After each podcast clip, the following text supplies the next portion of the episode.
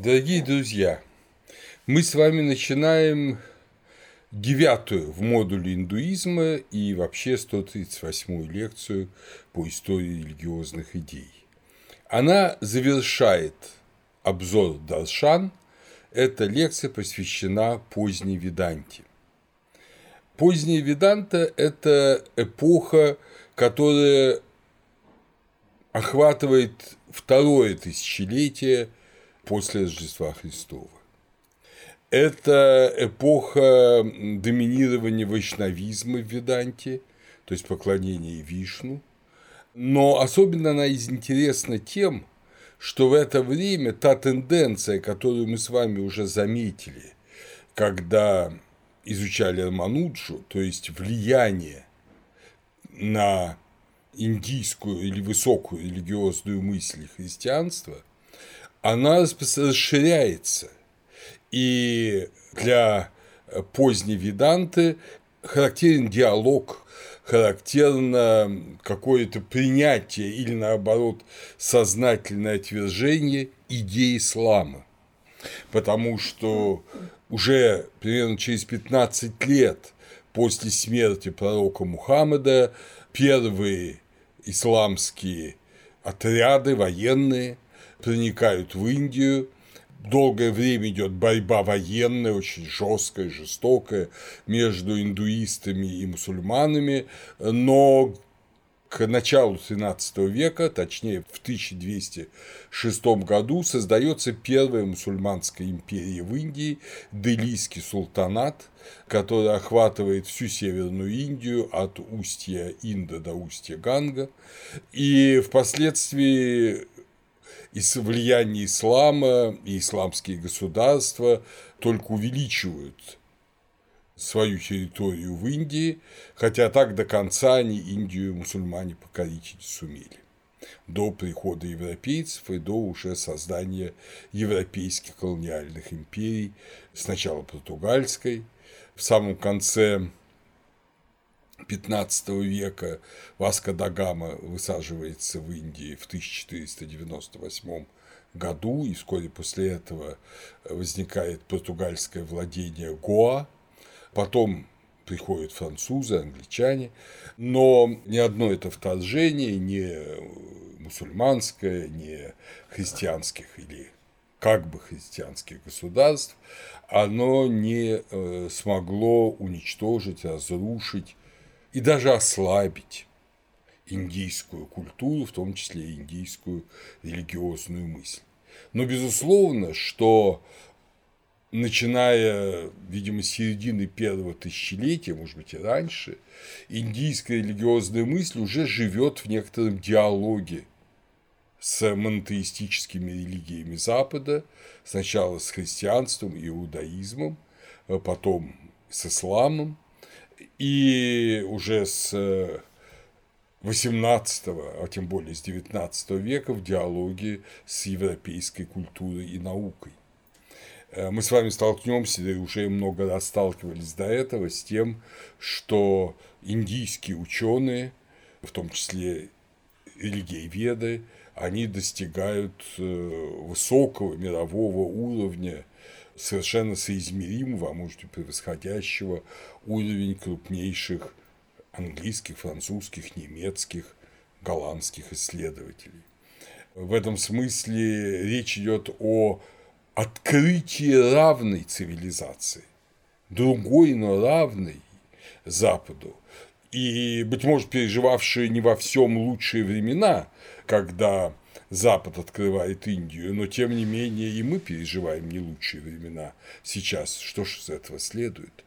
Но, по крайней мере, эта великая цивилизация, она остается великой цивилизацией, живущей, естественно, не изолированно, цивилизации вообще с трудом живут изолированные, как правило, деградируют, живущие в живом общении, в живом диалоге, в самораскрытии через использование в том числе инструментов иных цивилизаций. Вот Индия сейчас продолжает себя открывать, используя и инструменты западной науки, западной культуры, западной литературы, и при этом невероятно обогащая сам мир Запада, в том числе и России, идеями, текстами, формами, примерами жизни, идущими из Индии. И вот, э, если мы вернемся к поздней Веданте, то нам предстоит разобрать мировоззрение трех выдающихся философов, религиозных мыслителей Индии уже последнего тысячелетия – это Матхвы, Нимбарки и Валапхи. Мы с вами увидим, изучая их взгляды, что они, конечно же, не в э, неком чисто индийском культурном поле развивались, они развивались в культурном поле, это будет видно из их житий, это будет видно из некоторых фактов их биографий, развивались в поле диалога с западными культурами. И надо сказать, что индологи, к сожалению, не очень любят. Вот мы уже это увидели по Рамануджи и о том, что разговоры Сева Семенцова Всеволода Сергеевича Семенцова о христианском влиянии на Рамануджу, о христианском как бы опыте Рамануджи, они уникальны. Я не нашел ничего подобного, и даже позднее, даже в эпоху поздней Веданты, все равно большинство индологов или вообще игнорируют факт влияния, или его отрицают, причем часто отрицают, ну, совсем каким-то наивным образом. Скажем, когда говорят о влиянии христианства на Матхву, говорят о том, что ну, недалеко от его деревни никаких христианских поселений не было, забывая, что за свою долгую 80-летнюю жизнь Матхва успел обойти всю Индию и не один раз. Поэтому пытливый ум всегда найдет, где лежит какая-то интересная, я не скажу истина, но интересная религиозная или философская идея и попробует э, ее обдумать. Тем более, что, опять же, как мы увидим сегодня, как мы видели уже раньше, индийская культура – это культура дискуссии, культура спора. Мы помним это по биографии Будды, Сиддхартхи Гаутамы и основателей джайнизма. Этот диалог никуда не делся – и Рамануджа, и Шанкара, и другие Бадараяна, все э, жили в этом диалоге, в споре. Э, эти споры происходили и в городах, и в лесных обителях, и при дворах царей, и победителям в этих дискуссиях нередко давали и большие подарки э, правители или купцы. Э, того или иного города. То есть индийская культура – это культура очень живого и широкого общения. Это не культура догматики умершей и замерзшей, как порой бывало культура, бывало религиозное видение в некоторых странах, э, ну, вторичных, вторичного христианства, в том числе и в России, где догмат воспринимали как некую мертвую букву. Вот в Индии ничего подобного не было. Ну и очевидно, что и ислам, и христианство, великий иудаизм, великие традиции, пришедшие из Запада, конечно, вызывали интерес, вызывали споры, эти культуры не коллапсировали, я имею в виду христианская, исламская и, и иудаистская культуры, они э, сосуществовали, возбуждая в том числе индийскую мысль, не примитивно переходить в христианство или ислам, такое тоже было, но обдумывать идеи и как-то их по-своему в традиции великой индийской мысли переосмысливать. Итак, начнем разговор самого раннего из этих трех великих мыслителей, по всей видимости, самого раннего, потому что дискуссии о годах жизни, особенно нимбарки, они продолжаются. Но как бы там ни было Матхва. Матхва родился в 1238 году в Карнатаке на побережье Аравийского моря в семье брахманов народа Каннара, тоже, кстати говоря, дравидов чернокожих индийцев. Как вы видите, он родился через 30 лет после создания Делийского султаната. Он э, родился в городке Паякакшетра, близ Удипи в области Тулу. Его отцом был Брахман Надуйлайя, а имя матери недостоверно. Он проповедовал по всей Индии, э, в том числе и в Гималаях, в знаменитом священном городе Бадринатхе. Как и у других поздних ведантистов, главным объектом его спора, его полемики, он был прекрасным полемистом, замечательным религиозным спорщиком, главным объектом его полемики было идеи Шанкары, идеи Адвайта Веданты. Матхва являет себя необычным во многих отношениях для индийской мысли человеком. Он бескомпромиссный дуалист. Двайтин, как его называли, как его последователи называют в Индии. Он проследил дуалистическую мысль даже э, в некоторых ранних Упанишадах. Он утверждает, что манизм Упанишада, вы помните, в Упанишадах главная формула тат твам аси, ты то и си, то есть все есть брахман, и твой атман тождествен брахману. И это как бы ну, основа всей индийской мысли.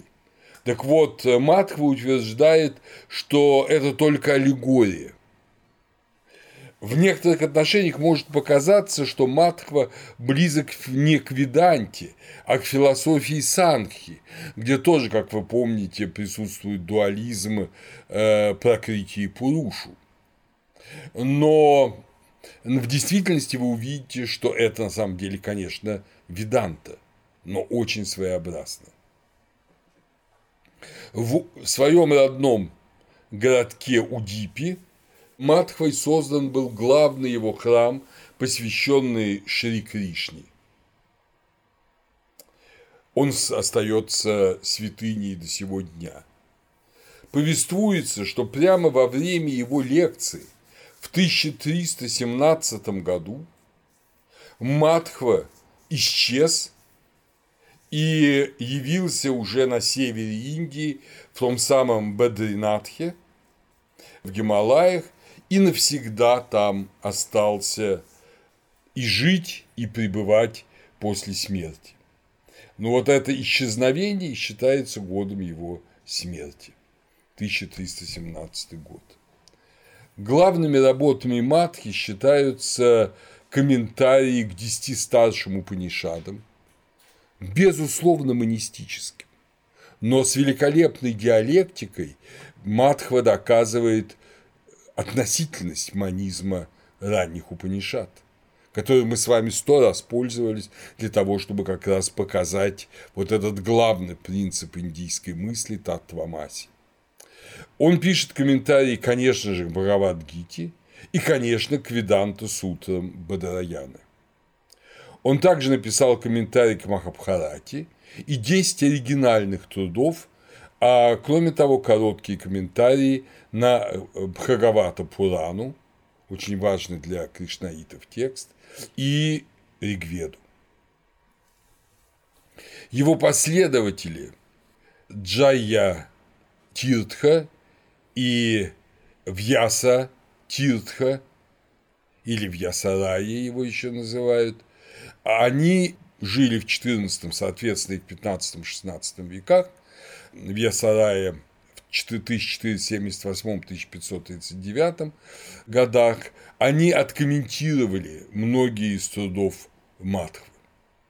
В чем же суть учения этого интересного э, и очень важного мыслителя, которому, надо сказать, э, как правило, историки религий, компаративисты не уделяют большого внимания. Удивительно, но в истории индийской философии Макса Мюллера шесть систем индийской философии ни Матхва, ни Нимбарка, ни Валапха вообще не упоминаются. Как я помню, и в трехтомнике Мир Челиада история религиозных идей, они тоже не упоминаются. Это печально, безусловно. потому что их учение интереснейшее. Оно не менее интересно, если сравнивать с европейскими учениями, чем, скажем, учение Декарта или учение Юма, предположим, Беркли. Это очень глубокие философские размышления, тем более они, каждый из этих людей создавали, как Рамануджа, свою сампрадаю в вишнуизме, то есть свою религиозную традицию философского знания как средство правильного почитания Бога и правильного э, организации правильного пути к спасению. Ну вот э, так вот, к сожалению, замкнулся мир религиоведения, что эти учения очень распространенные и очень любимые и в Индии, и, э, можно сказать, западными кришнаитами образованными, необразованные, понятно, этого не изучают, вот, он остался за пределами религиоведения. Поэтому мы с вами попробуем в какой-то степени и компенсировать этот недостаток. Итак, учение Матхвы. Как и многие другие ведантийские философы, именно ведантийские, гносеологию, или, как сейчас модно говорить, эпистемологию, Матхва сводит к трем, всего-навсего к трем источникам. Это восприятие, умозаключение и богооткровенное слово – шабда. Его принципиальный подход – это кивал прамана. Мы с вами уже знаем кивал Адвайту, да, такой строгий манизм. Так вот, кивал прамана, прамана восприятия – это строгое восприятие. Знание объекта таким, каким он является. Вот мы видим скажем, книгу, мы видим другого человека, мы видим свою руку. И это действительно книга, другой человек, или это действительно моя рука. Это не иллюзии, это не искаженные объекты, это реальности. Они такие, какими они являются. Матхо прекрасно знал э, теорию атомарности, ну, и использовал ее в отношении джив, душ. Но что касается вот физических объектов всего мира, это то, что называют индийцы джагат, а мы бы сказали бы космос.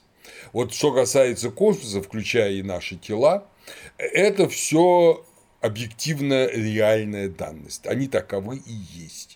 Хотя понятно, что они тоже составные, состоят из частей, все это понимают, но это ничего не значит. И мы с вами знаем, что человек состоит из клеточек, что у нас есть органы, которые не видны, но, к сожалению, порой болят. И, и это нас не смущает считать человеческое тело некой цельностью. И поэтому часто его учения называют татвада, то есть учение таковости, учение такое, какое есть само по себе. Вы помните слово татхагата, оно того же хорны тат, татва, татвада, аргументы с реалистической позиции. Он реалист по натуре что кажется очень не похоже для индийской философии вообще и для вайшнавы, вайшнавского ведантизма тем более. Но это не так.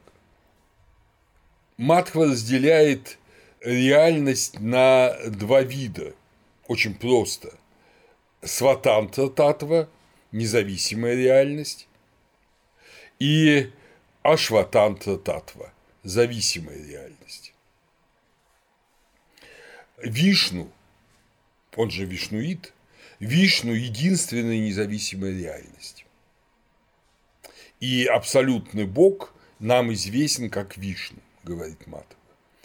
Дживы, то есть э, души, и космос, джагат – это зависимая реальность. В системе Матхвы существование Бога не может быть доказано.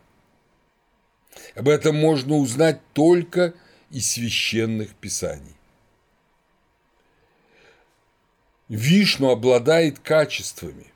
Здесь он близок Кармануджи, да, Вишну обладает качествами Творца, Разрушителя, Хранителя, Просветителя, Скрывателя, простите за этот неологизм, Связывателя и Освободителя. Бог – причина всех этих божественных действий. Почему это важно? А дело в том, что, как вы помните, у Шанкары, э, как у великого мыслителя, у великого философа, у него особое учение об Овидии, незнании. Ни в коем случае он не считает незнание э, некой э, реальностью, некоторым положительным фактом. Он его считает только фактом отрицательным, фактом небытийности, а виде отсутствия видия.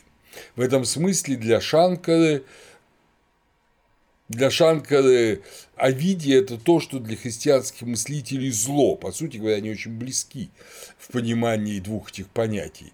Для настоящего христианина зла нет. Зло – это отсутствие добра. Зло – это полное ничто.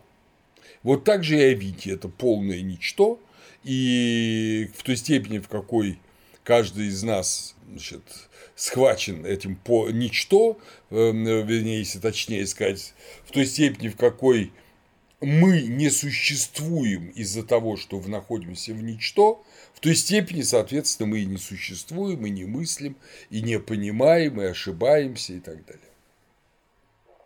Ну, скажем, человек, которого нарушены зрение или обоняние, он ошибочно видит, ошибочно воспринимает запахи.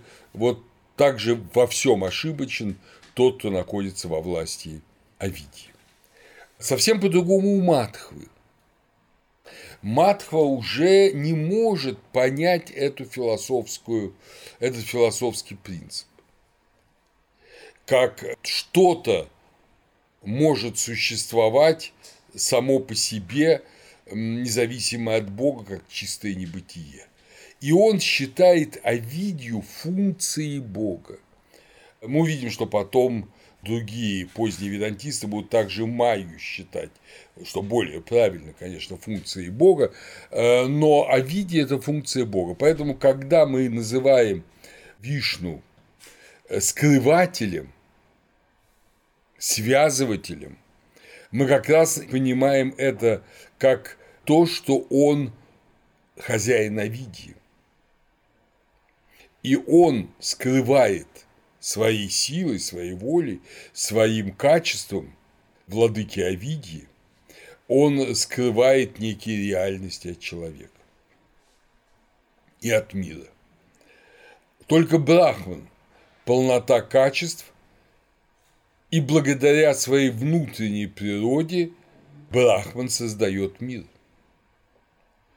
Все, кроме Бога, Брахмана, Вишну, это не важно, сотворено Богом из тончайшей вечной материи. То есть вечный Бог и вечная материя. Это тоже приближает несколько к Санхи, но здесь сходство кончается, потому что Пуруши тоже созданы. Тоже созданы Богом. И вечная материя – это вечное творение Божие. Как некое вечное качество сотворено Богом. То есть два вечных принципа. Один вечный принцип – это души и материя, Другой вечный принцип – это Бог. Вы уже чувствуете этот двоетистский принцип. Но только Бог бесконечен и независим. Другой принцип, включающий души и космос, Джива Джагат, зависим и ограничен. Господь Шри Хари, всемогущая, бесконечная, всеприсутствующая реальность. Нет ему ни конца, ни начала. Нет, нельзя сказать, что где-то во время или пространства нету Творца, он повсюду. Но мир сотворен им реальным актом его валения. И этот акт валения, он предшествует времени, а во времени и Бог, и души, и космос действительно и вечны. Индивидуальная джива душа свободна, но она зависит от Бога. Бог от нее может что-то скрыть и может ей что-то открыть, может ее освободить, а может ее связать, ибо все эти качества у Бога и только у Бога. Джив неопределенно много. То есть каждый человек – это особая джива. Не забудем, что как э, настоящий индиец Матхва признает, э, естественно, сансару, поэтому адживы перерождаются многократно, но их бесконечно много. Концепция Адвайты Шанкары о иллюзорности и потому неописуемости мира, что мир – это мираж, подверглась суровой критике и была отвергнута Матхвой. То же время Матхва говорит, что каждая джива – это мысль Бога. И это понятие мы должны тоже внимательно продумать, потому что мысли Бога, естественно, не свободны от Бога. И пока мысль в Боге, она полностью подчинена Ему, Каждый из нас замыслен Богом по Матове. Идея, как бы сказал Платон, каждого из нас в Боге. Но как только человек создается как э, свободное существо, он уже приобретает, вот благодаря вхождению в мир, джагат, свою автономную реальность и после этого он свободен. То есть, как мысль Бога, он часть Бога, а как э, уже сотворенное, рожденное существо, он существо автономное, зависимое, конечно, от Бога, но при этом такое, которое может действовать самостоятельно. И большинство людей предполагает, что они вот сами по себе такие и ни от кого не зависимы. И только, как говорит Матхва, тщательное изучение Писаний открывает Дживе то, что она – мысль Бога. И, соответственно, она божественна и благо. И она должна это вспомнить, и это и есть ее освобождение, это и есть ее возвращение – к Богу. Матва прибегает к образу мастера и статуи. Статуя находится в мысли мастера. Он же сначала думает, вот как ее изваять, что он хочет изваять, как он хочет выразить свою вот мысль относительно того или иного образа. Потом он делает эту статую, делает ее в меру своего художественного мастерства – но Бог совершенен, и поэтому то, что Он делает, Бог, это всегда совершенно. Мастер-то не всегда и даже почти никогда не бывает совершенен. Он делает статую, но после этого статуя уже приобретает независимую относительно мастера жизнь. Она может э, перемещаться, в том или ином месте располагаться, но здесь э, сходство кончается по двум причинам. Во-первых, потому что статуя – это все таки предмет, это кусок камня или кусок бронзы, и он не имеет, конечно, никакой свободы. А человек – это живая статуя, которая имеет свободу. С другой стороны, когда мастер отдает эту, скажем, скульптуру своему заказчику, то все, он теряет над ней власть. Он не может прийти во дворец царя, который купил у него статую, и разбить ее безнаказанно. А вот э, Бог всегда может, потому что Он э, всемогущий хозяин всего. Но самое главное, что э, человеку открывается через тщательное изучение шабды, писаний, открывается, что он мысль Бога. Иначе человек этого познать не может. В обыденном мире человек э, воспринимает себя как абсолютно свободного индивидуального субъекта, ни от кого не зависящего. В лучшем случае он считает, что какие-то духовные силы могут на него воздействовать, он с помощью магических приемов пытается от них защититься, а вот глубокое изучение писаний, в том числе и тех самых Упанишат, открывает человеку его божественное происхождение. А само Писание, оно открывается через милость Вишну. И поэтому милость Бога помогает адепту осознать свою истинную природу. И осознав свою природу, адепт желает всецело служить Богу, потому что он-то и замыслен Богом для того, чтобы служить Ему.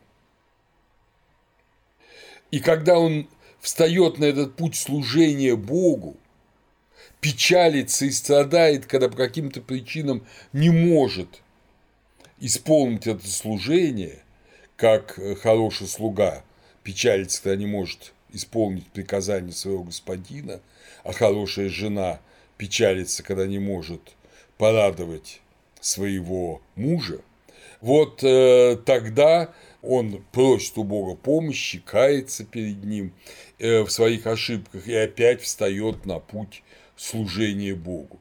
То есть человек начинает понимать, адепт начинает понимать, что он замыслен Богом не просто вот для того, чтобы приятно провести несколько десятилетий своей жизни, э, а замыслен для того, чтобы служить ему и другим дживам, и всему космосу тем образом, специфическим в каждом случае, который именно ему предназначен. И здесь мы подходим к следующему важному моменту философии Матхвы. Это, о котором мы уже немножко говорили, это философия развлечения, развлечения, таратамья, градация во множестве как это называют индийцы. Матхва прославляет различия. Различность – это неплохо, как думают некоторые диктаторы, которые хотят всех одеть в униформу и сделать одинаковыми. Различие – это великое благо, и в этом есть суть божественного единства. Вот так, да? суть единства в различии. И Матхва учит о наличии, существовании пяти типов вечных различий. Это центральный момент в его системе философской. Какие же это различия? Какие же это пять развлечений? Это различие между дживой и Богом. То есть душа одно, но опять же, душа – это условный перевод, да? Это джива – это самостоятельный, валящий субъект человеческий. Вот скорее это ближе к древнеегипетскому ба, чем к нашему такому бытовому представлению о душе, как о чем-то аморфном и бестелесном. Значит, различие между дживой и Богом.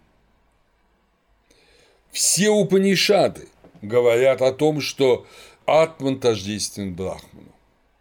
Об этом говорит Шанкара. По сути говоря, об этом учит и Рамануджа. Говорят, что да, отличия есть, но из самой сути божественной природы создан человек, и он возвращается в блаженстве к Богу, не переставая быть собой. И Матхва же говорит, нет, между мной и любым из вас, и Богом непереходимое различие, потому что мысль Бога, которой ты являешься, это не Бог. Статуя, которая создана мыслью мастера, это не мастер. Да, там отражается идея мастера, но это не мастер. Мастер одно, а статуя другое как мы уже много раз с вами говорили, мастер бесконечно больше самой лучшей своей статуи. Ну, конечно, любители игры со смыслом могут сказать, что мастер намного хуже своей статуи, Микеланджело был хуже Давида, которого он изваял. Ну, это, как говорится, уже игра слов. На самом деле мастер ходит, живет, любит, пьет, ест, паяет другие статуи, рисует другие картины, зачинает и рождает детей, а статуя всего этого делать не может, и понятно, что мастер намного больше статуй своей. И вот так же точно и, понимаете ли, Бог намного больше, бесконечно больше своей мысли, а одной, а джива, материализованная мысль Божья, она бесконечно больше, опять же, материализованная в особом смысле, это не облегшаяся в плоть, это ставшая вот некой другой формой материи, чем Бог, она, естественно, отлична от Бога. Значит, запомним это важное разделение. Необычное для индуизма, для ведантизма между дживой и Богом, между душой и Богом и сходство, но и бездна отличия. То же самое между различными душами. Души все не одинаковые. Каждая из них, и здесь опять же сходно с Санхи, она совершенно своеобразна. Каждая джива отличается от другой – нет никакого как бы единого вот такого агломерата душ. Каждая душа отлична. Они различны. В силу массы причин, в первую очередь в силу того, что это разные идеи Бога. Каждая идея у Бога отлична, а каждая отдельная джива – это отдельная идея Бога. Но кроме того, каждая джива отлична от другой своим путем, своей кармой, своими предыдущими рождениями и так далее, и так далее. Третье различие между душой и безжизненной материей. Душа имеет свободную волю, а безжизненная материя свободной воли не имеет. Мы сгибаем руку, рука без нашей воли сама не согнется. Мы поднимаем камни, мы рубим деревья. Деревья сами себя не рубят, и камни сами себя поднять не могут. Их может поднять сила Божия в каких-то чудесных случаях, но не сам камень по себе.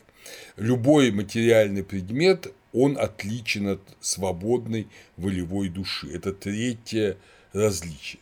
Четвертое различие между Богом и Джагатом, между Богом и космосом.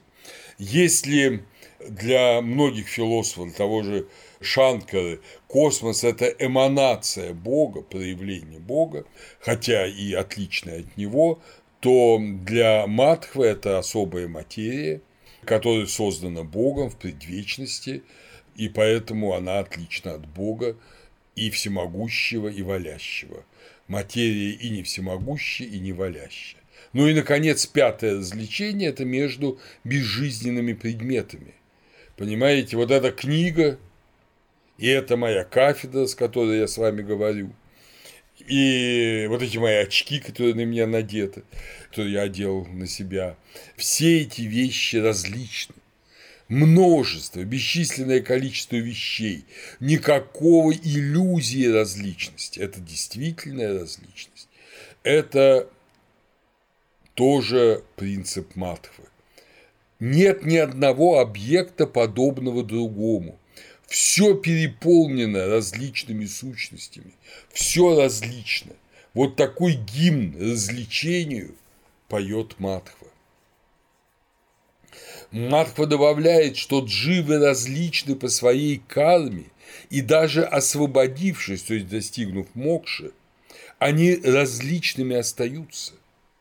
Все освобожденные все пребывающие в божественном бытии, они не сходны друг с другом, они не становятся одинаковыми, они также различны. Они различны и по уровню своего приближения к Богу, и по качествам своим. Мокша – это безупречный, благодатный опыт бытия, вот что ты мысли Бога, ты вернулся к Богу, но ты – это ты, ты вернулся, ты не перестал быть собой, ты не растворился, здесь он опять же близок к Рамануджи и к другим вишнуитам, ты остался собой. Дживы вечности служат Шри Кришне, высшему источнику их освобождения. Матхва задается вопросом о существовании зла. Вы помните, что индийская мысль, даже Шанкара, они не рассматривают идеи зла. А видье – это зло, конечно, но оно как бы вот космическая вечность, некое космическое начало. А для Матхвы зло вполне определенно. И зло, и страдание от человека, а не от Бога.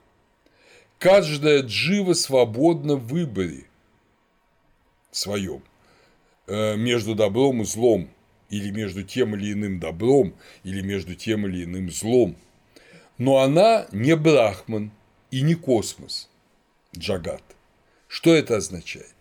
Это значит, что ее желания могут и не осуществиться. Все желания Брахмана осуществляются. Брахмана, Вишну, все они осуществляются. А желания души могут и не осуществляться, потому что она не всемогуща. И она в то же время не космос, то есть она не является простым объектом манипуляций Господа. Это не иллюзия свободы при полной детерминированности души. Душа действительно свободна, и Бог не может и не хочет делать душу своей рабой. Он желает свободного диалога между собой и душой. Это второй очень важный принцип матхвы после вот множественности и различности. Каждая джива, говорит матхва, это картритва, отдельная воля – свободная воля ограничена кармой и органами чувств.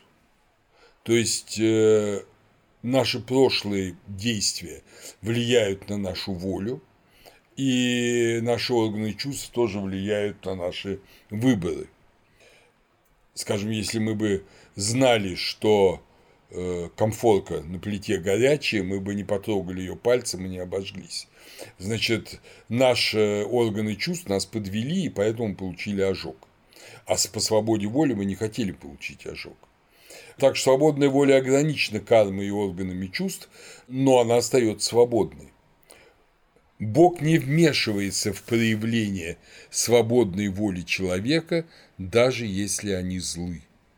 Вот этот крик многих людей, как это Бог попустил, там, скажем, войну в Украине, как это Бог попустил Холокост? Для Матхвы они бессмысленны. Люди захотели. Люди избрали злое. Когда Бог имел идею Путина или Гитлера, он не предполагал, что Путин развяжет войну в Украине, а Гитлер устроит Холокост. Но Гитлер и Путин, извратив свою идею о них Бога, устроили войну в Украине, устроили Холокост. Так что это их преступление, это их ухудшение, резкое ухудшение кармы, ну и, говоря христианским языком, это их грех. Но слово грех, понятно, Матхва не употребляет. Но Бог не вмешивается, не останавливает проявление злой, злой воли человека. Однако очень радуется проявлению доброй воли и скорбит, когда человек не исполняет замысла Бога о нем. Матхва утверждает, и это, наверное, одно из его ключевых и очень исключительных в индийской философии утверждений. Ятеч Чхаси Татха Куру. Каждый имеет право выбирать между правильным и неправильным. Каждый делает выбор под свою ответственность и на свой страх и риск. Так что Матхва как бы не мучается проблемой, как это Бог может терпеть или творить зло. Бог не творит зло, творит зло человек, а Бог терпит зло, потому что Он сотворил человека со свободной волей. Но результаты зла пагубны для самого сотворившего зло, а для объектов зла они могут быть компенсированы милостью Божией. Или в этом веке, или в вечности. То есть Бог может уберечь от злобных деяний, объекта этих злобных деяний, но он не пресекает злобное деяние того или иного человека. Они актуальны. И поскольку очень часто злобные деяния идут с двух сторон, то, понятно, они, сталкиваясь друг с другом, творят какие-то очень тягостные вещи, в которых Бог скорбит, но не участвует. То, что зло – это человеческая воля, это уникальная позиция в Веданте. В хорошем э, собрании статей, которое вышло в 2014 году в Оксфорде. Free Will Agency and Selfhood in Indian Philosophy, вот э, подробно там редакторы это Давид Бухта, Мэтью Дасти и Эдвин Бриан. Очень подробно разбирается и этот случай, и вообще проблемы свободной воли в Индии. Очень рекомендую этот сборник. И рабство злу, и освобождение реальны, и преданность, преданность Богу – это единственный способ освободиться. Но в конечном счете спасает Божья милость, говорит Матхва. Хотя Бог всегда идет навстречу тому, кто предан искренне Ему. Обязанности, предписанные священными писаниями, когда они выполняются без каких-либо скрытых мотивов, а какой скрытый мотив? Это эгоизм. Когда мы говорим, я вот буду читать там псалмы, чтобы мне выздороветь от моей болезни. Я вот буду совершать паломничество, чтобы там моя дочь вышла замуж. Вот это скрытый мотив. Ты совершаешь это для себя, а не для Бога. Паломничество или чтение священных текстов, э, или там что-то еще. И это тогда не очищает ум и не помогает человеку получить Божью милость. А вот когда ты из любви к Богу в радости служения Богу читаешь священные тексты, рецитируешь священные гимны, посещаешь священные места, молишься священным изображением в любви, вот тогда ты обязательно стяжаешь Божью милость. Потому что если ты любишь Бога, то и Бог любит тебя.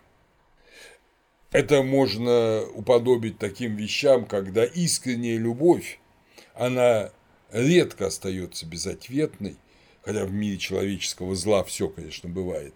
Но когда некто думает, что вот я буду э, ради того, чтобы, там, скажем, хорошо закончить консерваторию, я вступлю в связь с моим преподавателем по значит, фортепиано. Вот, вот тогда, понимаешь, ты и консерваторию не закончишь, и радости от этого хорошего диплома никакой у тебя не будет, и пользы никакой не будет, и ничего ты не стяжаешь, потому что ты фактически покупаешь, покупаешь с собой для себя нечто, а не отдаешь себя в свободном акте любви. Я думаю, что мы уже понимаем теперь философию Матхвы. Следует добавить, что для Матхвы спасение – это уподобление Богу, но не слияние с Ним. Опять же, дискуссия с Шанкарой прямая. Ты становишься богоподобным, ты становишься мыслью Бога снова, уже осуществленной в свободной воле, себя реализовавшей, но ты не становишься Вишну. Ты одно и Вишну другое. Ну и заметим, что а как иначе при идее взаимной любви? Понимаете, нельзя любить то, что есть ты сам. Это эгоизм, это эготизм. А как раз когда есть объект любви и субъект любви, и они взаимно расположены друг к другу, то тогда есть любовь. Вишну действует в мире через своего сына Ваю. Ваю – это ветер. Э, для Матхвы и вообще для вайшнавизма это, можно сказать, божественный дух. Опять же, это реакция, возможно, э, на, и на христианство, и на идею руах. Рух э, в исламе. Вот, это божественное дуновение. Он жизнь, ну, конечно, это больше похоже на Святого Духа в христианстве. Он жизнедатель. И только через Ваю можно достичь Вишну. Он дает правильную жизнь. Как вы видите, Матхва очень существенно противопоставлял себя Шанкаре и его учению Адвайта Веданти. Он называл Шанкару просто демоном, соблазнителем и скрытым буддистом. Что касается различий с Рамануджи, они, конечно, меньше. И как к Вайшнавиту, к Вайшнаве и к своему предшественнику Матхва Рамануджа относился с большим уважением, но всегда указывал, что наше отличие в том, что у Рамануджи качественное адвайта, качественный манизм и количественный плюрализм. То есть много-много джив, но они все едины в Боге. А у меня, говорил Матхва, и качественный, и количественный плюрализм. У меня много-много джив, но они все различны всегда. Они никогда не бывают одно в Боге. Если ты в Боге, ты одно с Ним. И, соответственно, ты и другой спасшийся, э, они одинаковые. А вот а у меня не одинаковые. Это различие, высшая ценность, высший дар Божий. И он присутствует и в этом веке, и в будущем. Один из очень интересных ирландских, но служивших в Британской империи чиновников и одновременно ученых, филологов, это Джордж Абрахам Гилсон, 1851-1941, годы его жизни, 90 лет – который изучал и религии, языки Индии, работал в администрации Британской Индии, он очень ценил матхву и вообще вайшнавизм, и говорил, что, безусловно, это вайшнавизм испытал влияние христианства. А э, как раз Адвайта Виданту и пандитов, которые ее исповедуют, он не любил и говорил, что это учение Адвайта Виданта – это такое ученое, отвлеченное, без любви философствование. Но впоследствии позицию Гирсона раскритиковали, говорили по надуманным причинам, я о них уже вам говорил, что там Матхва не мог встречаться с христианами, около его деревни или его городка не было христианских общин. Ну, все это, конечно, глупости, но если рассматривать серьезно, то учение Матхвы скорее уж если испытало влияние, то вне христианства, хотя в каких-то моментах в учении Аваю Духе Святом, может быть, и испытало влияние христианства, но испытало влияние ислама. И этому есть, надо сказать, в житии Матхвы прямое подтверждение. Матхва Виджая, то есть э, рассказ о Матхве победителе, его житие, повествует, что Матхва встретился с Дели, султаном Дели, с делийским султаном, с императором. И когда тот его призвал к себе и сказал, что ты в моем султанате проповедуешь не ислам, а как бы вот эту языческую веру. И Матхва на беглом персидском языке, они же персоязычные были иделийские султаны, он ему сказал, что мы поклоняемся одному и тому же Богу Вселенной. и что я распространяю веру в Бога. И показал ему в своей концепции это в своем учении. Говорят, что султан был настолько впечатлен аргументами Матхвы, что хотел ему, ну как это во всех сказках присутствует, отдать ему половину царства. Но тот отказался. Немецкий индолог Хельмут фон Глазенап, который был профессором в Кёнигсберге, а после Второй мировой войны, успешно избежав гибели, перебрался в Тюбинген – он э, говорит, что это маловероятно, потому что монотеизм присутствует и в индийской интеллектуальной практике. Вообще Глазанап такой популяризатор индуизма, он безумно любил Индию и очень много написал, очень много сделал для популяризации индийской философии в Германии. Но тут, я думаю, он тоже не прав, потому что монотеизм-то, конечно, и э, э, Шанкар монотеист, вообще монотеизм – это ну, практически вся индийская философия, но вот именно специфическое отношение к человеку, его свободе, к развлечению между Богом и человеком, между людьми друг с другом, между человеком и природой, и, наконец, проблема зла, и то, что зло от человека, вот это все, конечно, говорит о том, что Матхва,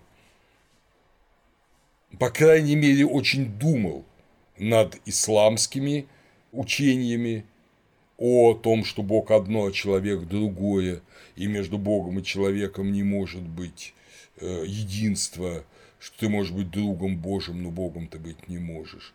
И то, что зло, естественно, а не от Бога, а от человека. И, видимо, очень много думал и о христианском альтернативе, вот о том духе, который э, в этой же системе он животворит и ведет к Богу. Вот такой вот интересный учитель Матхва.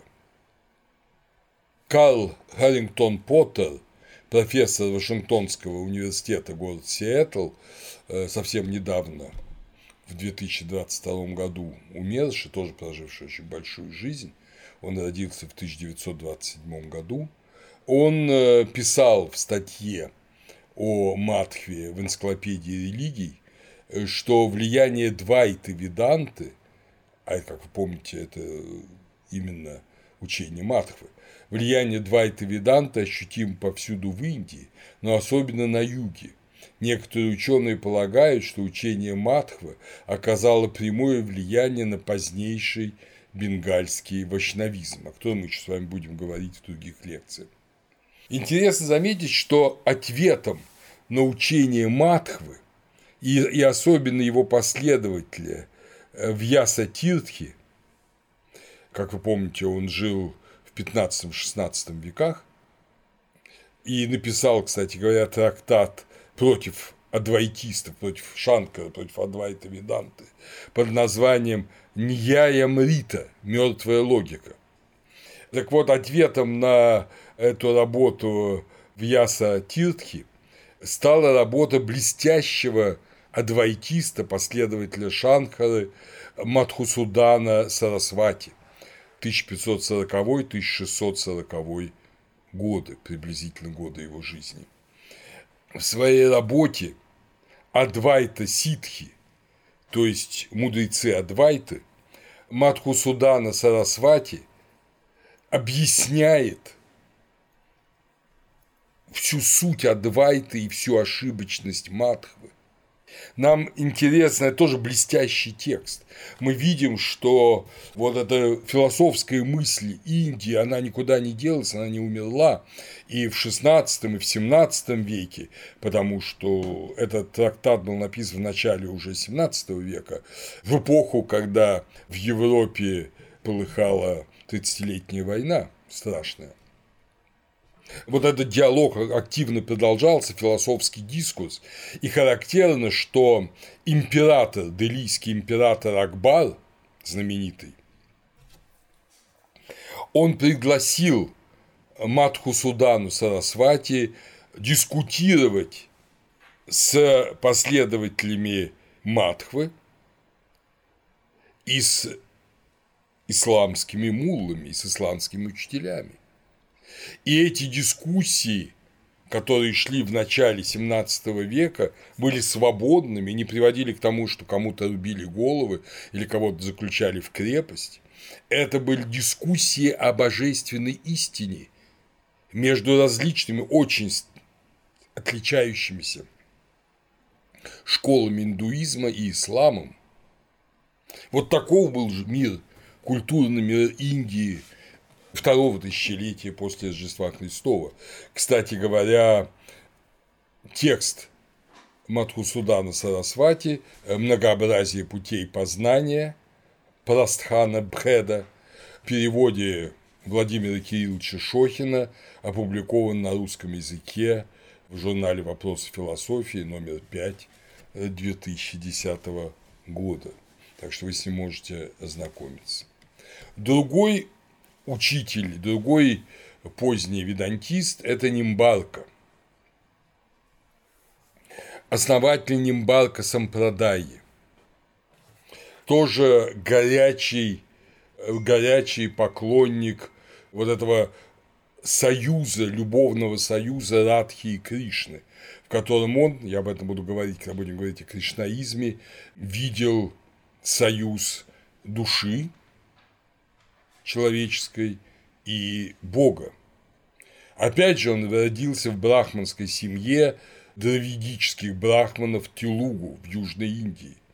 Считается, что он происходил из Нимбапура, городка в округе Беллари, Майсор. Если знаменитый индийский ученый уже европейского класса Рамакришна Гапал Пхандаркар, очень известный общественный деятель Индии эпохи британского Раджа и вице-канцлер Бомбейского университета, кавалер, кстати, компаньон ордена Британской империи, он считал, что изучал Нимбалку и считал, что Нимбалка жил, э, видимо, в XII веке, поскольку он часто упоминает Рамануджу. Но это не совсем верно. И, конечно, он был под влиянием Рамануджи, но другой замечательный индийский ученый, изучавший индийскую философию, Сурендранатх Дасгупта, который, как вы помните, я уже о нем не раз рассказывал, профессор Калькутского и Эдинбургского университетов, который умер в 1952 году, сравнительно молодым. Он родился в 1887. Характерно, что он последние годы был прикован к кровати из-за очень слабого сердца, и его ученики умоляли его завершить свои собственные трактаты, но он считал делом своей жизни и своим служением Богу это завершение пятитомной истории индийской философии, вот он ее завершил, и а пятый том вышел уже после его смерти, если изменяет память, в 1954 э, году. Так вот, Дасгупта считал, что нет, Нимбалка жил позже – он жил в середине второй половине XIV века. По целому ряду причин. Точных дат его жизни нет. Для нас важны эти разговоры о его времени его жизни тоже, чтобы понять, как он соотносился с распространением мусульманских идей в Индии. Он также, как я уже говорил, как и э, Мадхва, как и Рамануджа, он э, создает свою сампрадаю, санкади сампрадая, которая существует до сих пор. Нимбалка родился, как я уже говорил, в Майсоре, и его житие рассказывает, что он поймал несколько лучей света арка в листья индийской сирени Нимы, и отсюда его имя Нимбалка. Также его звали Мимбадити. Его учение, в отличие от Двайты Матхвы, называется Двайта-Двайта Вада, то есть учение о двойственности и недвойственности. Или еще Свабхавика Пхеда-Пхеда, то есть учение о единстве и развлечениях. надглавный вопрос э, Веданты – каковы отношения Бога и мира, Бога и человека, что это полное тождество, как говорит Шанкара, полное развлечение, как говорит Матхва, или что-то иное, вслед за Рамануджей Нимбарка говорит, что мир реален, мир реален, но в этой реальности мира постоянно присутствует Бог как его создатель и воссоздатель, скажем так. Если Рамануджа, философию Рамануджа его ученики называют э, Вишиштадвайтой, то есть манизм с предикатами, с качествами, то Нимбарка называл свою философию и двойственностью, и манизмом. Мы видим, с каким трудом, вот, понимаете, все эти люди имели опыт живого мистического общения с Богом. И труд возникал тогда, когда они пытались свой опыт живого богообщения выразить в каких-то философских категориях. Каждый из них видел реальность несколько по-иному. И Нимбарка, вот говоря о двойственности и манизме, говорил о своем живом опыте. Он понимал, что он иное, чем Бог, и мир иное, чем Бог, но в то же время видел Бога присутствие всюду, и поэтому понимал, что мир един в Боге, и в то же время он отличное от Бога. Нимбарка тоже пишет комментарии на Брахма Сутры Веданта Прията Саурабха. Потом его ученик, знаменитый Шринивас, включил работу учителя в свой собственный комментарий Веданта Каустаупха. И также на Нимбарку были написаны комментарии Пурушатамы и Кешавы Кашмирца в XIV веке. Среди философских работ Нимбарки Даша Шлоки, его собственные исследования, и говорят, есть еще семь работ, но они не напечатаны, и даже не факт, что они полностью сохранились в рукописях. Так что Нимбарку постигла худшая судьба в смысле сохранности его работ, чем Матхву. Однако мыслитель он очень интересный. Мир, э, по учению Нимбарки, проявление высшего духовного человека Пурушатаммы, Пурушатаммы, который одновременно может быть назван Параатманом и Васудевой, то есть Вседержителем. Бог все, мир его проявление. В неактуализированной форме мир – идея Бога. Бог проявляет через свою силу шакти мир, и мир уже независимо от Бога, как бы сам по себе э, в актуализированной форме пребывает. Мир как бы рожден шакти, отсюда учение шактизма, о котором, опять же, мы будем говорить в будущем. То есть шакти как женское начало, рождающее волю Бога как дитя мир как дитя. Джива и Джагат, то есть мир и космос, мир и Вселенная, замыслены Богом и рождены как независимые существа. Опять же, все это и похоже, и не похоже на наш мир. Вот мужчина и женщина зачинают ребенка, и он как бы часть их плоти, соединившиеся вместе, а потом ребенок рождается, сначала его мать носит в животе, потом он рождается, и уже в животе мать чувствует, что ребенок это сам по себе, что он уже сам по себе движется, сам по себе что-то хочет, что-то не хочет, а уж когда он рождается, он точно становится самостоятельной личностью и постепенно э, взрослее только актуализирует свою самостоятельность. И чтобы осуществить свое возвращение к Богу, необходима преданность, необходима со стороны человека вот самая любовь, преданность Бхакти. Здесь Нимбарка близок к Раманудши. Нимбарка говорит, что именно Кришна превращает себя во все формы мира и во все живые души. и при том давая им независимое существование. И несмотря на эту космичность Бога, сущностная различность между Брахманом и миром сохраняется, как и свобода, что очень важно как раз для Нимбарки, Брахмана от мира. Вот помните, мы говорили, как говорили о матве, о статуе и э, художнике, вот Нимбарка постоянно подчеркивает, что Брахман свободен от мира, Брахман бесконечно больше мира. И опять же он принимает совершенно близкий ну, конечно, это не чисто христианский, но, безусловно, для него это уже было все знакомо, образ праны, как у Матхвы э, Ваю, также здесь прана, жизненная сила.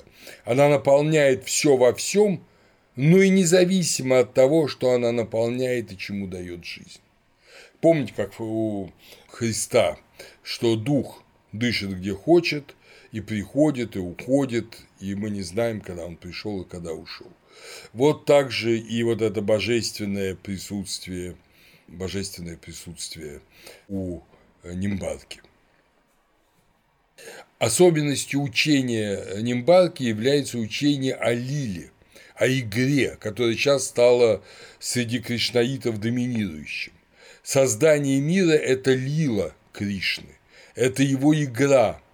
Он создает из себя мир в радости и любви, и творение независимых от него джив он осуществляет потому, что он жаждет любви. А любить может только свободное существо. И поэтому он творит дживы свободными. Мертвая материя не может любить. И полностью подчиненная рабское существо тоже любить не может. Только свободное существо может любить. И только в любви, которая может и не быть, любовь приобретает ценность. Когда мы радуемся любви прекрасной девушки, мы радуемся и тому, что она избрала меня, а не кого-то другого объектом своей любви. Она могла бы избрать другого, могла бы не любить никого, а она полюбила меня, и в этом счастье. И то же самое объясняет Нимбарка и в «Тайне творения мира». Потому Кришна творит мир свободных джив, потому что он хочет свободной любви. А свободным может быть только другое. Нельзя как нанайские мальчики, любить самого себя, создавая лишь иллюзию двойственности. Это настоящая любовь всегда любовь двух. Поэтому Кришна творит мир. И поэтому, кстати говоря, Радха э, – это образ, ну, возлюбленная Кришна, это образ любой дживы – не столько потому, что любая джива любит Бога, многие не любят, а потому что Бог творит дживы, чтобы они его любили, как Радха любит э, Кришну. И в этом смысле, если мир лишь отражение, лишь, ну, если угодно, более или менее иллюзорная реальность, то какая же тут любовь? В отражении нет любви. Если э, на самом деле человек полностью подвластен Богу и детерминирован Богом, то он раб. И это лишь тень любви. Это Бог своей манипуляцией делает другого любящим себя. Ну, же радость любимому от того, что его любят по принуждению и по той воле, которую любимый внедрил в любящего. Же в этом радость? Это все равно, что заставить женщину отдаться тебе под гипнозом. Никакой радости от этого не получишь. Только свободная любовь, любовь как дар, только она прекрасна. И вот в этих, э, в этой диалектике любви весь Нимбарка, он считается диалектиком Лилы, игры совершенного и блаженного Хари, Господа – и вот его объяснение творения как лилы, как свободного творения мира ради любви до сих пор восхищает э, последователей Нимбарки. Э, кстати говоря, мир, тот джагат, творится просто как рамка бытования свободных джив.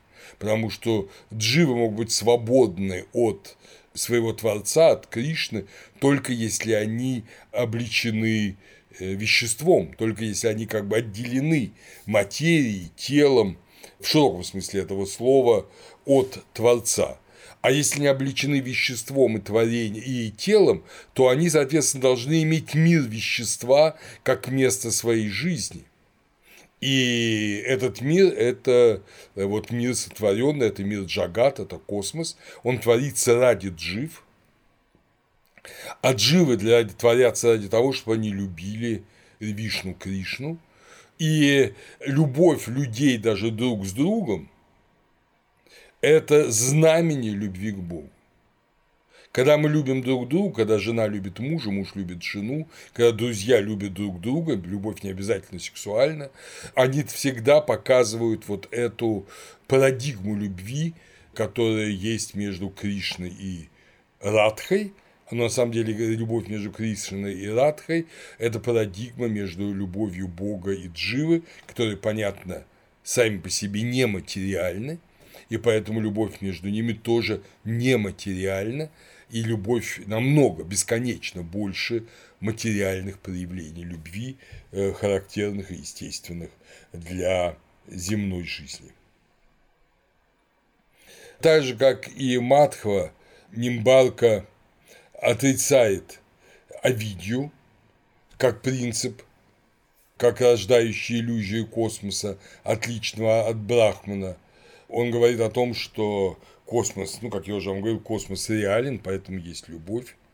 И творя мир из себя и делая мир, творимый из себя, независимым от себя, Брахман не теряет себя в них. Он и одно с миром и душами, и отличен от них. Отсюда и учение Нимбарки Пхеда-Пхеда, тождество различия. Бог и одно с миром и отлично от них. Как вы понимаете, это не просто игра слов, это важнейший принцип, который объясним вот к этой концепции лилы, божественной любви. И это особенная сущность Бога, свабхава, его собственная сущность, которая может давать бытие и давать свободу. Здесь нету западного, западного учения, я имею в виду западного ислама, христианского учения о творении мира из ничего. Мир творится из Бога, в отличие от Матхвы, да? Хотя, по сути говоря, если мы пройдем один шаг дальше, мы видим, что и Матхва говорит о том же самом. Но мир творится из Бога, Хотя матха намного ближе к христианству, здесь и исламу, поскольку материя, тонкая материя, она создается Богом, видимо, из ничего, не из себя. Это вообще вопрос, это открытая проблема. Но для Нимбарки очевидно, что мир и душ создаются из сущности Бога и самим Богом и создаются независимыми от Него. Вот это и есть свабхава, особенное качество Бога. Так же, как и Матхва, Нимбалка говорит, что развлечение между Джива и Брахманом вечно. Из трех признанных реальностей Бога, души, материи, Бог является независимой реальностью, обладающей самосознанием, управляющей двумя другими – Бог свободен от всех дефектов, это основание всех благих качеств, а также это материальное и действенное, если говорить в категориях Аристотеля, причины мира. Души зависимы от Бога, но обладают самосознанием, способны к наслаждению, они имеют свободную волю, но они контролируемы Богом, и поэтому проблема зла менее ясно здесь выражена, чем у Матхвы. Они атомарны по размеру, то есть они не состоят из э, дживы из многих частей, джива едино, телом состоит из множества атомов, а джива едино, дживы многочисленны и вечны, но подвержены рождению и смерти из-за невежества и кармы. А когда невежество преодолевается, естественно, джива достигает вечности. Значит, поэтому э, Нимбарка разделяет три вида материи. В этом смысле он материалист. Это неестественная материя. Неестественная материя – это Бог. Это естественная материя, образованная тремя гунами. И это время. Время, в котором течет бытие мира и которое создается в наравне с пространством материи для того, чтобы сделать свободными, автономными души. Отношение Бога материи и времени как раз основаны на различии и единстве. После достижения знания о том, что ты имеешь божественную природу, нет необходимости, говорит Нимбарка, в соблюдении ведических обязанностей, равно как и выполнение обязанностей, необходимых для приобретения знаний. Ты, если достиг знания своего единства с Богом, ты уже стоишь у врат совершенства.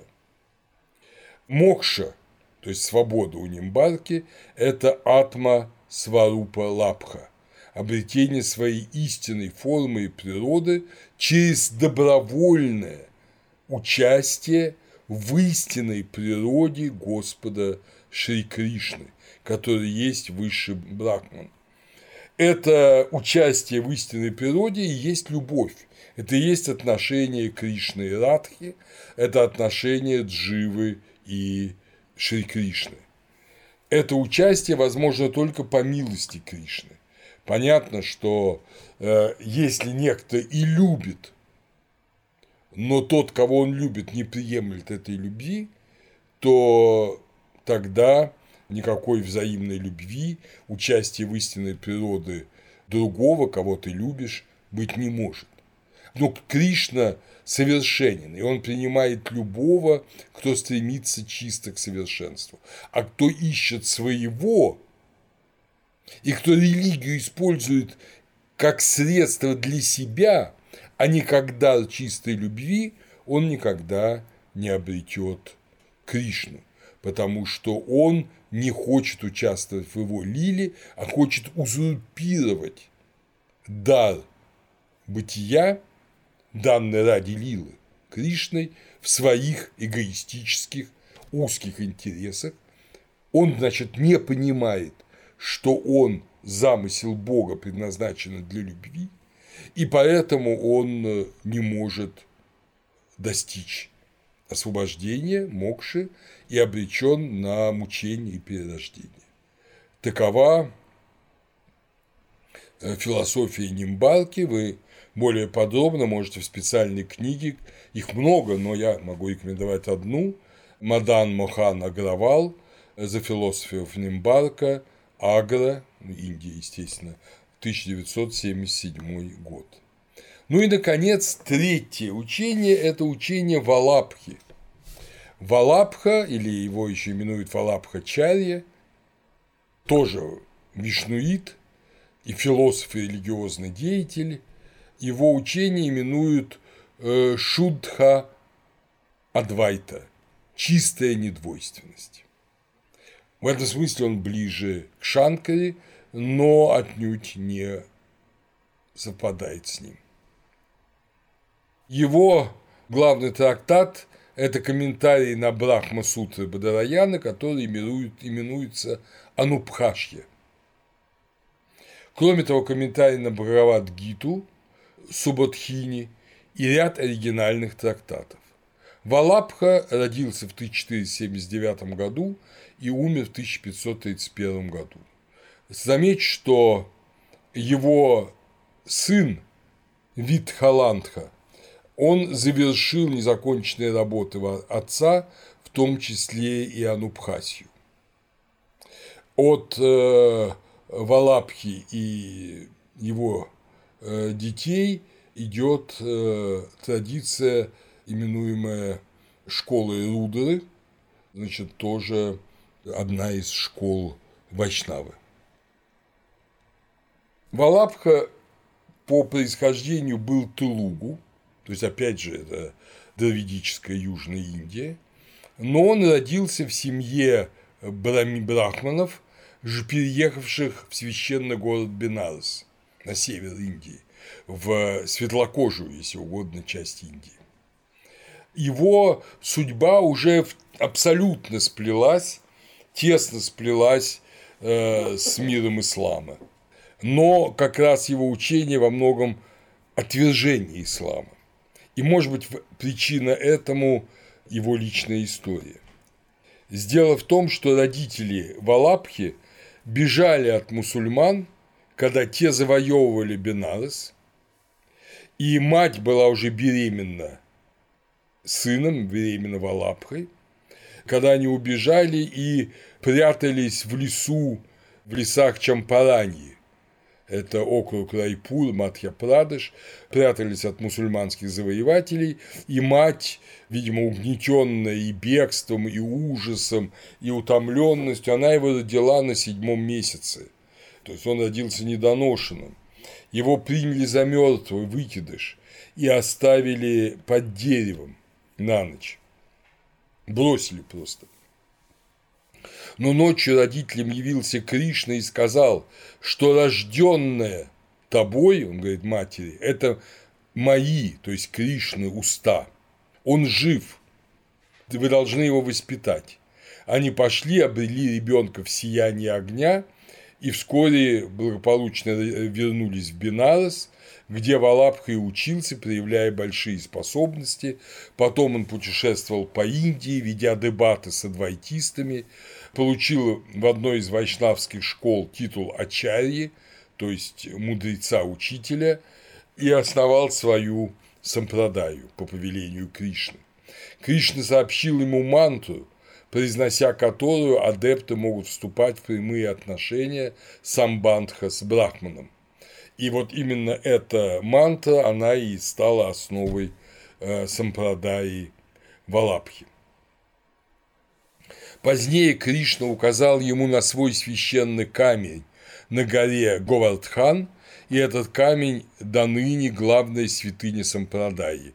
Опять же, поклоняются, понятно, не камню, не камню, поклоняются Кришне, а это его, ну, если угодно, икона, материальный образ, который именуется Шри Говардхан Анандхаи. Около 1510 года, опять же по указанию Кришны, Валабха, который хотел оставаться саньяси, он женился. И вот имел двух сыновей, Гопинатха и Виталанатха, и которые возглавили Сампрадаю после смерти отца. Сейчас его сампрадаи особенно популярны в Гуджарате, Раджастане и в городе Мумбаи, который, как вы помните, раньше назывался Бомбей. В XIX веке она пережила некоторый упадок, эта школа, но сейчас вновь весьма популярна. Валабха указывал, что главный порог учения Шанкара состоит в том, что Шанкара считает Майю силой независимой Майя э, Авидия. Майя Авидия. Вот это силой независимой от Брахмана. По Валабхе Авидия – одна из сил Господа. Из этого он сам выводит чистый манизм своей системы. Нет ничего, кроме Бога. И даже Авидия – это часть Бога. Вы понимаете, вот эта поздняя Веданта, она не может принять зло, ну, Авидия – это зло, как некое небытие, как просто укон, скажем, если мы будем говорить по-гречески. Она его принимает, опять же, как одну из божественных сил. Зло как сила, ну, Авидия – это не совсем зло, но до некоторой степени. Это сила Бога, которой он скрыт для тех, кто его не любит. Именно поэтому, потому что чисто это шутха, он называет свою систему шутхадвайта. Кришна – это высшее существо, это единственно бытийствующее. Что же касается Майи как таковой, вот этой силы, этой энергии космоса, то Брахман свободен от Майи, и его Майя не касается. Он причина и душ джив, и джагата космоса, они его манифестации, которые Кришна являет из самой своей сути, в этом он близок и даже, можно сказать, больше, чем, чем Нимбарка. Но они брахман, но только отчасти, так как лишь отчасти имеют качество брахмана. Брахман наполняет собой весь мир, а Джива и Джагат не наполняют собой весь мир. Брахман всемогущ, а Дживы не всемогущи. Поэтому учение Валабхи именуют еще Брахмавада – учение о Брахмане. Валабха объяснял, что мир – это трансформация Брахмана, а Викрита – Паринама Вада – изменение Брахмана но не полное. Значительная часть Брахмана, его качеств остаются независимыми от мира. И после этой трансформации мир пребывает неизменным. И божественная суть мира неизменна. Валапха использует образ золота. Так же, как золото можно переливать в разные формы, плавя его, расплавляя вновь и вновь, ну, скажем, то золото – это статуя, то золото – это монета, то золото – это слиток, но во всех формах это будет тоже золото. Свои качества Бог проявляет и как сад, сущее, и как чит, познающее, мудрое. Эти качества имеются в дживах. Но дживы на земле забывают, что они частицы божества, и становятся эгоцентричными. Валапха указывает, как и другие поздние ведантисты, что не авидия, не незнание, а именно эгоизм – это главный грех, отчуждающий души от Бога и погружающий их в пучину сансары. Но качество, божественное качество благодати – ананда не проявляется в дживах, в отличие от сад сущности, да, существенности и чит сознания, да, благодать не проявляется э, в дживах. Дживы не созданы благодатью, они созданы сад и чит. Но Кришна сам по своей милости приходит на землю в человеческом облике и указует пути спасения людям через любовь. И таким образом он сам дает благодать, э, как дополнительный дар, кроме дара жизни и дара сознания, сат и чит. Он, Кришна, дает благодать. Божественную благодать, учит Валабха, нельзя стяжать благочестием и ритуалом она достижима для любого, независимо от варны, независимо от пола, но только одним образом. Надо отбросить свое «я» и сосредоточить свое сердце не на себе самом, а на Кришне. И тогда Кришна, увидев твою любовь к Нему, Он даст тебе благодать. Но если ты ищешь благодати для себя – и даже спасение для себя, то Кришна не даст тебе благодать. Ты будешь лишен ананды, и таким образом ты не спасешься. Как вы понимаете, в учении Валабхи уже присутствует очень сильный и абсолютно сознательный антиисламский момент. То есть идеи того, что ты всегда другой, чем Бог, ты можешь быть другом Божьим, но Богом ты быть не можешь, Валапка противопоставляет категорию любви, в которой действительно не сливаясь до конца с Богом, не соединяясь до конца с Богом, человек, э, джива, становится одно с Богом.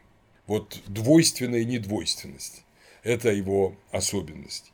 э, но при том это и строжайший манизм, потому что все, все, что есть на земле, это Бог. Бог, который дарует части своей сущности, независимое существование, автономное бытие и потому возможность любить. Через особое духовное воспитание Пушки и посредством особой милости Бога дживы могут достигать того, что именует Фалапха Го-Лока. Го-Лока, Лока – мир, Го – это корова, Гавинда, да, отсюда, Гопи, пастушки, Голока – мира коров, мира благодатного бытия. И они проводят время в вечных развлечениях друг с другом и Кришном. Слово развлечение не очень хорошее, я его зря употребил, в вечной радости общения друг с другом и Кришной. Поэтому учение Валапхи именуется еще пушт марга, то есть путь воспитания, путь особого воспитания любви. Валапха рассказывает о различных конечных состояниях человека в соответствии с, их, с его особыми путями, которыми он может прийти в Галоку, и там он будет тоже один отличаться от другого. Этому специально посвящен 21 раздел 4 части 4 главы Анубхашьи. Так что, вы понимаете, вот в этом мире, в котором уже было христианство и ислам, индуизм, отвечая на вызовы этих традиций, осмысляя их, переживая их, и также переживая свои собственные традиции других даршан и э, Кивала Двайта Шанкар и Вишиштадвайта Рамануджа, продолжал творить и продолжает творить до сих пор. Мы должны ясно понять, что сейчас в Индии существует, понятно, и ислам, и христианство, и существует и санхья, и йога, и веданта в ее адвайтийской форме, во всех других как бы вариантах этих форм.